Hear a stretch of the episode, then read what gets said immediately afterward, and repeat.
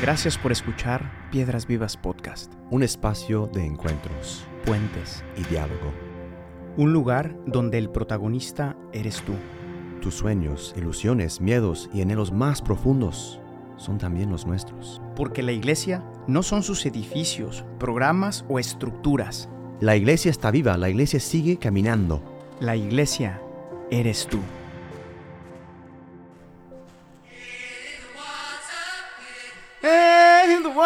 Children wade in the water. In the water. Que estamos con el buen Moses. Llegamos finalmente. estamos en Éxodo. Cambiamos de libro. Estamos en Éxodo. Por fin salimos Después del Génesis. de 40 y algo capítulos de Génesis, Estamos fuera. pues ya listos para wade in the water, my brothers. wade in the the water. Eh. Mm. Mm, Amen. Amen, my brothers. Bienvenidos al libro número 2 de 70 y Muchos. muchos. No, no vamos a repasar todos. Pero bueno, ya estamos en el Éxodo. Un libro eh, también muy importante, esencial para entender eh, la historia de salvación. Y bueno, en este episodio número Y 17, para enter- en- entender tu historia también. sobre todo. Porque, Porque es la historia de, porque esta es la historia. de tu historia. Yes, my My brother. brothers, let's go. My brothers. my brothers and In sisters. Christ the Lord Jesus. Amen. Moses. Entonces, empezamos con Moses. Vamos a hablar de Moisés en los siguientes episodios. Y bueno, pues vamos a empezar por el, por el comienzo. empezar por el inicio. El nacimiento de Moisés. Es este episodio. Vamos. Eh, entonces, para hacer una breve recapitulación, ¿no? vimos cómo José perdonó a sus hermanos, los acogió en su casa y los estableció en Egipto. Recordemos que Egipto no es la tierra Mm, prometida. ¿No? Van a estar durante mucho tiempo Sí. en este lugar que no es su casa. Sí, no, no, no, es casa. Eh, los israelitas crecen y se multiplican en este lugar, se acomodan en Egipto y parecía que todo iba muy bien, no estaban prosperando. Pero como en todo, hubo cambio de gobierno y con esto hubo un cambio de perspectiva. Siempre. Tantas veces lo hemos vivido. Sí, muchas veces. Una nueva administración, nuevas reglas del juego. No- no- nueva canción, nuevo baile. Hasta en el seminario pasa. ¿Sí o no? ¿Sí o no? y bueno, con esta nueva perspectiva y estas nuevas reglas, eh, pues los israelitas pasaron a ser vistos como una amenaza para el pueblo egipcio. Era hora de poner un fin Sí. a esta plaga. ¿no? Yes. Eh, había que suprimirlos o al menos dejarles claro que no eran iguales, que eran menos, Sí, que no pertenecían. sí, sí. Había que convertirlos en esclavos. Comienza un largo periodo de esclavitud para el pueblo, un periodo de opresión, y Dios, nuestro buen Dios, siempre ha apostado por la libertad, ¿no? y por eso hace surgir de entre ellos un libertador. Libertador. Pero vamos a ver cómo lo hizo, porque siempre es muy creativo el Señor Sí. en hacer surgir eh, estos personajes. Entonces vamos al texto bíblico, vamos a leer del libro de Éxodo, capítulo 1, versículos 8 a 14, y luego nos vamos a saltar al capítulo 2, versículos 1 a 10. Let's do this.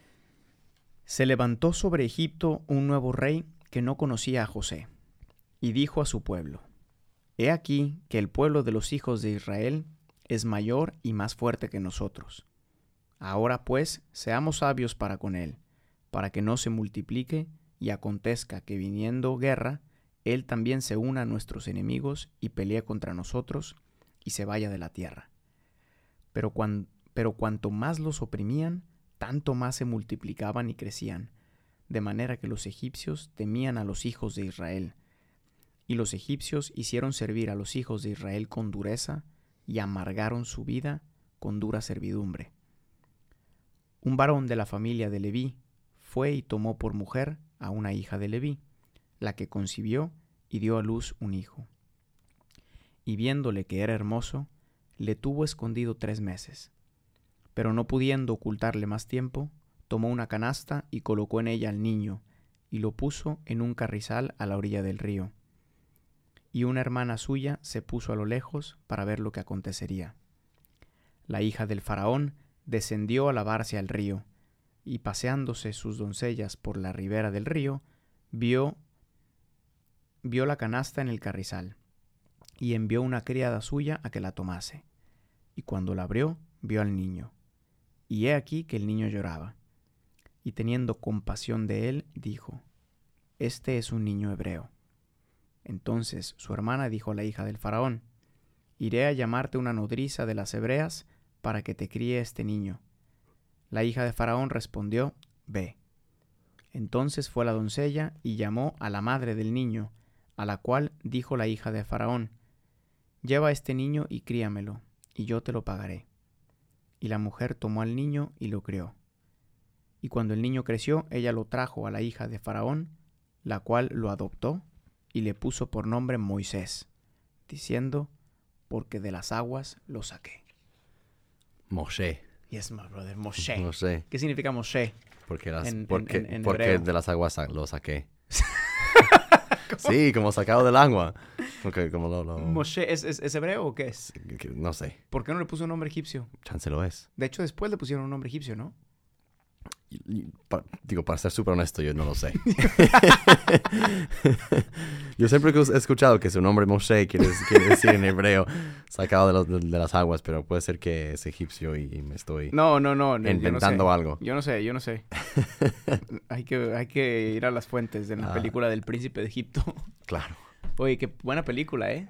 Sí, Buena música, buen todo. Es una caricatura muy buena, las recomiendo. yes. Y bueno, pues vamos a nuestra reflexión. Eh, ¿Qué nos dice, qué nos enseña, en qué modo nos toca a nosotros esta historia, este nacimiento de Moisés, esta esclavitud del pueblo? Vamos a reflexionar en tres ideas, como siempre. Vamos a ver eh, en el primer punto cómo los israelitas se olvidan de Dios. Luego, en el segundo, cómo Dios no se olvida de los israelitas. Y en el tercero, cómo este Dios actúa siempre en modo misterioso. Los israelitas se olvidan de Dios. Es importante tener el contexto aquí casi histórico. Porque, Cuéntanos, cuéntanos. No, no, solo que Jesús sí, sí. trajo la, a, a todos sus hermanos, a, su padre Jacob, am, y pasan 400 años entre esa venida de los primeros como hermanos de, de José hasta ahora, hasta este momento en la historia. Y, y sí, claro que el tiempo nos hace olvidar mucho, de- por así decir, de las cosas que ha hecho Dios en nuestras vidas. Entonces, mucho tiempo ha pasado. Mm, ¿Han pasado Am, 400 años? Sí, según yo. No, no. es que, ¿sabes qué? Han pasado mucho tiempo. Si lo que dices es verdad, es que yo no sé, pero si sí pasaron 400 años, se, se me hace súper interesante a nivel de imagen, porque después son otros 400 años que les va a tomar liberarse Yes. una vez que salen. Yes, Entonces, digo, si, si, si no ne vero ven trovato, como dicen los italianos, porque 400 años les, les tomó habituarse Ya, a una esclavitud, 400 años les toma liberarse de, de la esclavitud. De, esa esclavitud, ¿no? Sobre todo de la del corazón. Es interesante. Sí, en el, en el- bueno, en el sentido que chance no habrán sido 400 años precisos, pero sí pasó mucho tiempo entre, Eso sí, muchas generaciones, entre ¿no? generaciones, ¿no? Dice la Biblia, entre, entre José y todos sus hermanos, y hasta hoy, o hasta ahorita en el texto, ¿no? Y, y creo que hace, tiene sentido en el contexto de que por, por eso también, por eso olvidarán también de, dos, de, de Dios a, a lo largo del tiempo, ¿no? Sí, Porque claro. no están en casa y están como extranjeros, eh, están, tan como con muchas otras religiones, visiones distintas alrededor y, y es fácil, por así decir, acomodarse a, a, a los costumbres de, de una tierra extranjera. Pero Sí. bueno, vas a hablar de esto mucho ahorita, entonces. No, y sí tuvo que haber pasado mucho tiempo porque sí, Egipto era, siempre ha sido un imperio poderoso, ¿no? Y a la época era un imperio Sí. poderoso. Sí, Entonces, para que se hayan asustado por la cantidad de, de gente que era Ajá. y que, que estaban creciendo, pues por mucho que le echen ganas, no, no crecen en dos años. Exacto, Así, sí. O sea, efectivamente. yes. Es interesante, ¿no? Cómo, cómo toma tiempo, toma muchas generaciones, muchas generaciones, em, olvidar a Dios. yes. Eh, pero bueno, y, y lo que decías de que se fueron habituando a las costumbres, vemos ahí en el, en el texto, no, lo- no lo leí ahora, pero decía que los, israelita- los israelitas gritaban a los cielos, ¿no? Mm. Eh, un modo de decir que alababan otros dioses. O, o ¿no? simplemente se quejaban en su interior, ¿no? Se, se quejaban en su interior, pero, pero no, al, no al Dios, No al Dios, sí, exacto. de la alianza, Sí, ¿no? de Abraham, de Abraham, de, Jacob. Isaac, de Ja- O sea, hubo una ruptura con la continuidad Sí, que había de Abraham, Moisés, eh, eh, eh, eh, Isaac, Jacob. ¿no? exacto, sí. Aquí aparece una ruptura por primera vez, ¿no? Ya. Y el pueblo, que siempre, siempre, siempre vamos a buscar adorar algo, cuando no adoramos a alguien, eh, al Dios verdadero, pues empieza a hacerlo, ¿no? El pueblo nuevamente experimentó el peligro de dejarse llevar por la vida olvidándose del dador de ella. Poco a poco se fueron habituando incluso a las condiciones tan duras en las que vivían. Se arrutinaron en el sinsentido, se empezaron a considerar víctimas y se olvidaron de las promesas. Fíjate cómo hablamos en la Torre de Babel Yes. de que el pueblo se olvidó de Dios, pero en ese momento se habían olvidado por la comodidad. Yes. También te puedes olvidar de Dios en la esclavitud. Mm. ¿no? Es interesante porque tantas veces decimos, claro, es que ¿cómo voy, o sea, cómo voy a adorar a Dios si, si estoy sufriendo? Exacto. Y entonces me olvido, ¿no? Pero también el rico, el que está muy bien, el que está muy cómodo, dice, ¿para qué voy a adorar a un Dios si no me sirve? No, no lo necesito, No. sí. Son como los dos extremos de olvido de un Dios. ¿no? Es interesante. Y, y la, y la esclavitud misma también es, es, es cómoda porque también, como tú dijiste muy bien al inicio de este podcast, Dios eh, quiere hijos libres, no, no, no esclavos, por así decir, no autónomos. Y, y claro, es, es fácil que alguien más te diga todo el tiempo qué hacer y te paga al final tu, tu mensualidad, que sea pequeña y... Sí. y- y- y- Pero es segura. Pero es segura, va a venir. Voy- al menos voy a comer, ¿no? Sí.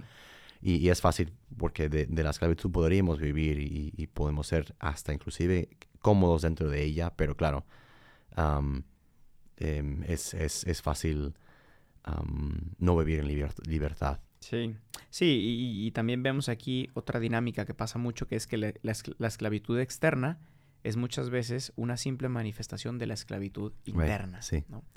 Em, para ellos, para el pueblo de Israel en este momento, es interesante como el trabajo que les había dado Dios en la alianza como administradores, como continuadores de la gracia, deja de ser sagrado.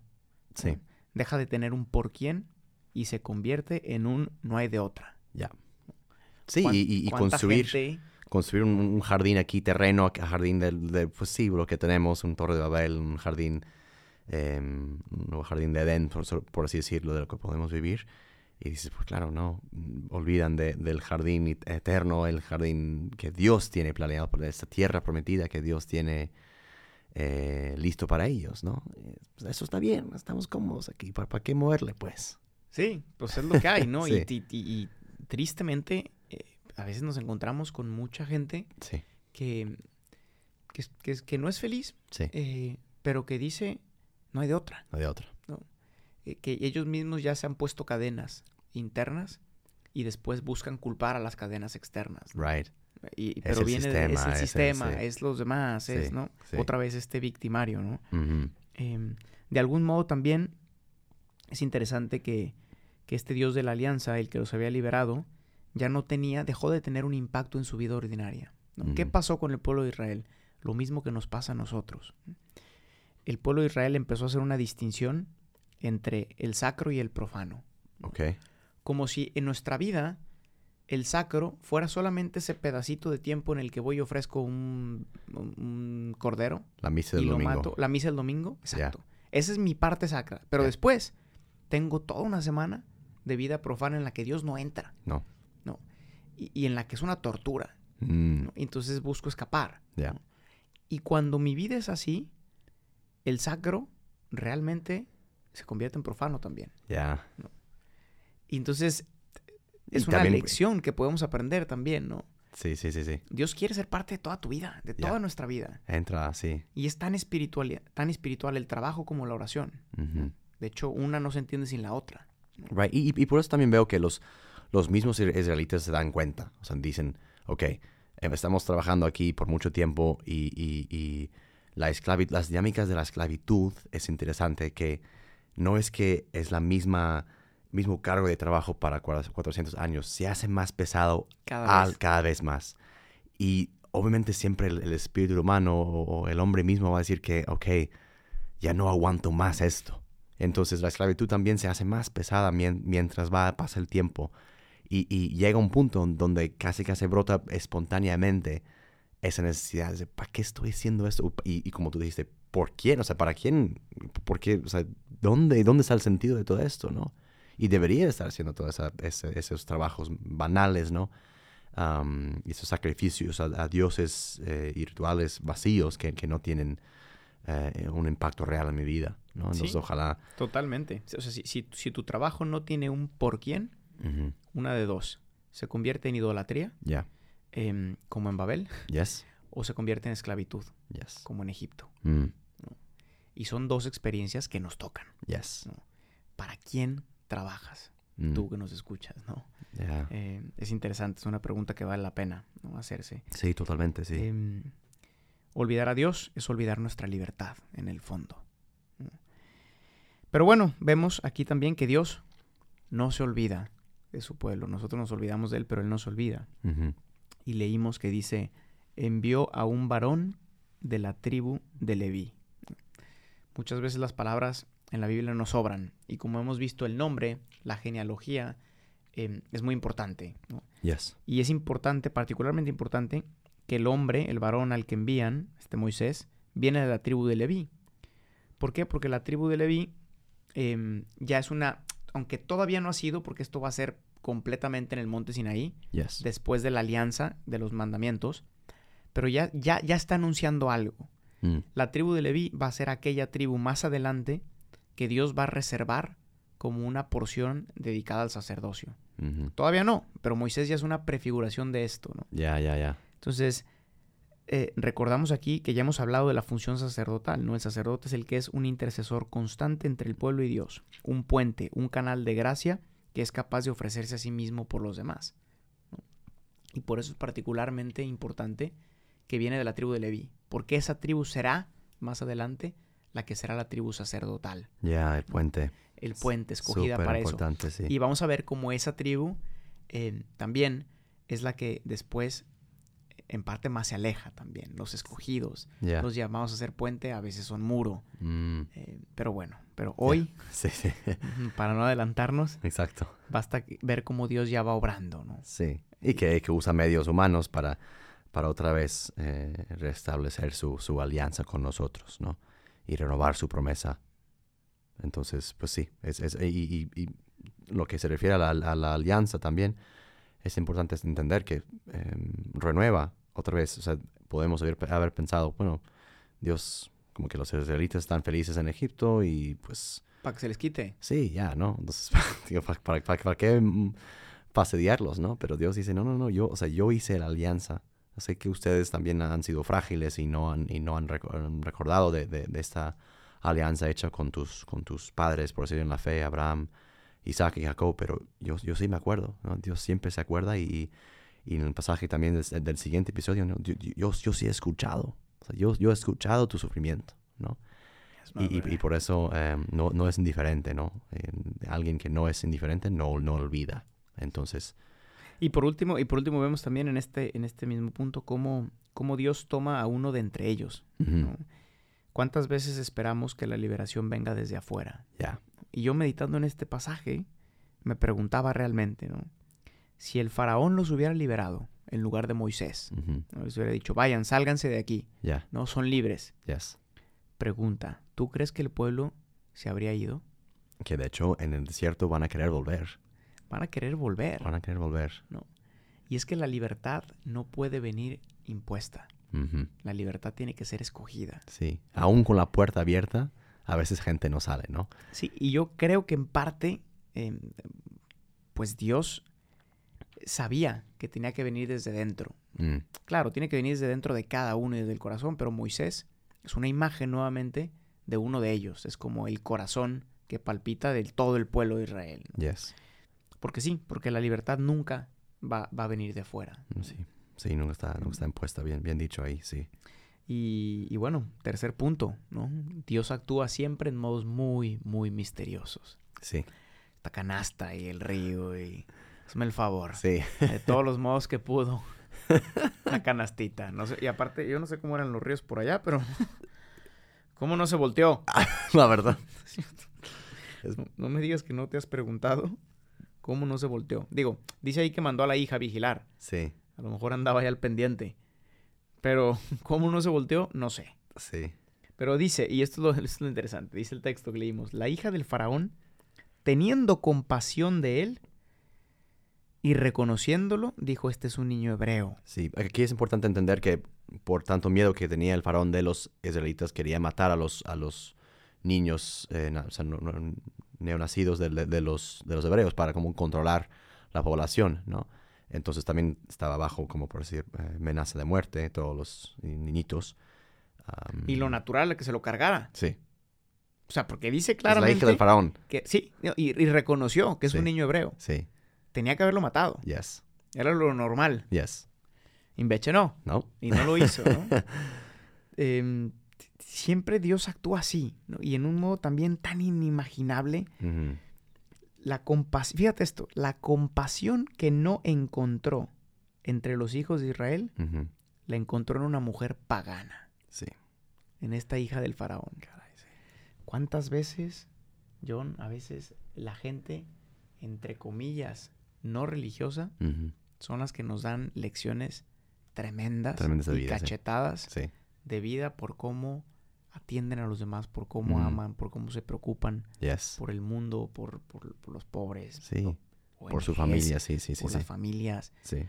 y que, y que se autoproclaman no religiosos, pero tantas veces tienen el corazón que deberíamos tener los que nos llamamos religiosos. ¿no? Right, right, right, right. Eh, un aplauso a todas esas personas. Sin duda, Tú sin eres duda. una de ellas que nos escucha, gracias. Amen. Gracias por ser eh, tú, que te crees no religiosa. Gracias por ser em, Humana. humana. Sí, Gracias por ser plenamente humana, sí, como, como esta mujer. exacto. Em, y nuevamente vemos el misterio de Dios que derrama su gracia como quiere y cuando quiere. A veces nuestros momentos de mayor libertad nos pueden llegar de las personas que menos esperamos. Mm. Y bueno, y por último vemos que le puso el nombre de Moisés. Como dices tú, porque de las aguas lo saqué. Claro. Eso significa Moshe, Según yo, ya, según la ya Biblia. me hiciste dudar. No, según la Biblia. sí, sí, sí, sí. Eh, y aquí pues ya te la sabes, Sí, ya te la sabes. ya se lo sabes. Siempre es el agua, siempre es la muerte y vida. Y, y también ah, lo que me encanta de, de- de Moisés en particular es que él pasa, lo vamos a ver, lo estamos viendo en este episodio, en el siguiente episodio también, él hace su éxodo personal en, como un plan pequeño antes de liderar el pueblo eh, a- por su éxodo, ¿no? Porque claro, eh, él obviamente va a guiar el pueblo por el desierto, él camina en el desierto para encontrar a Dios, lo, vemos en el siguiente episodio, él tendrá que guiar el pueblo por el Mar Rojo, eh, habrá otros momentos con el agua en el desierto, vamos a hablar mu- mucho de esto. Él hará este, esta experiencia de, de- de- de estar sacado del agua. personal, sí. ¿no? Éxodo personal que todos tenemos que hacer en nuestra vida y, y- y que, que es duro y que muchas veces requiere una persona que nos saca del agua, eh, este bautismo de fuego y de, y agua.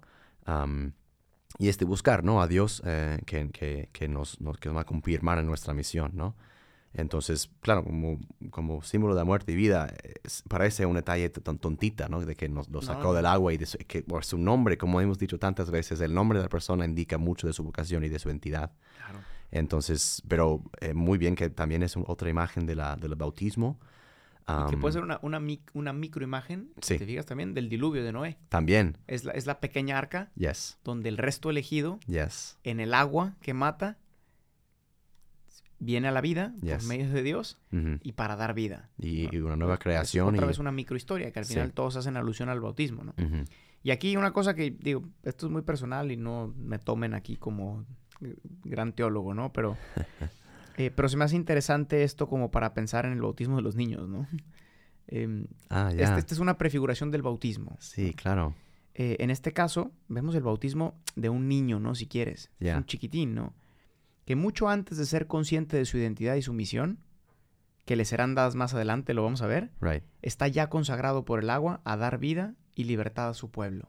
Mm, Simplemente, eh, no sé, esto me ayudó a entender un poco, aunque yo sé que el bautismo de los niños a veces es un tema que nos, que nos cuesta entender, también tiene un momento histórico, no es el caso hablar ahorita de eso, No, no, pero no, esta imagen se me hace muy bonita Sí, exactamente. porque de algún modo Moisés, si queremos verlo así, aquí recibe su bautismo, Mm, pero después lo va a entender y lo va a vivir en plenitud con el llamado más adelante, ¿no? yes. Eh, pero ya está consagrado por el agua a dar vida y a ser libertador, claro que sí. eh, como todos los niños. ¿no? Mm, Ya lo tienen en potencia. Exacto, Ya sí. nomás lo, lo van a descubrir en su momento. En fin, Muy bien, muy bien. Me gusta mucho esto. vamos a concluir, ¿no? Ya, vamos a... Entonces, Moisés será una figura muy importante para nuestra historia. Moisés será un intercesor profundamente incomprendido, como vamos a ver en el siguiente episodio aquí con John. Mm. Un hombre que, como él mismo dirá, no sabe hablar en público. Y sin embargo, nuevamente Dios escoge a los sencillos para confundir a los sabios, como dice la carta a los Corintios. Sí. Porque Dios no escoge a los capacitados, sino que capacita a los escogidos. Para que, como dirá San Pablo también más adelante, su gracia se manifieste en nuestra debilidad. Amen, my brother. That's uh, muy bueno, sí. Vamos a rezar al buen Dios. Padre bueno, tú que has mandado a Moisés a liberar a tu amado pueblo de su esclavitud interior y exterior, y que sigues mandando hoy a tantas personas para que proclamen la libertad a los cautivos, ayúdame a descubrir tu mano liberadora y enséñame a no vivir de la rutina y a dejarme tocar por tu gracia para descubrir tu rostro en todo lo que hago. Amen. Gracias por escuchar este episodio. Piedras Vivas es una comunidad de personas que ha descubierto su identidad de hijos y que responde con libertad y frescura a la misión que Jesús confió a su iglesia. La iglesia no son sus edificios. La iglesia eres tú. Para más experiencias y contenido, síguenos en nuestras redes sociales y en la página oficial de Piedras Vivas.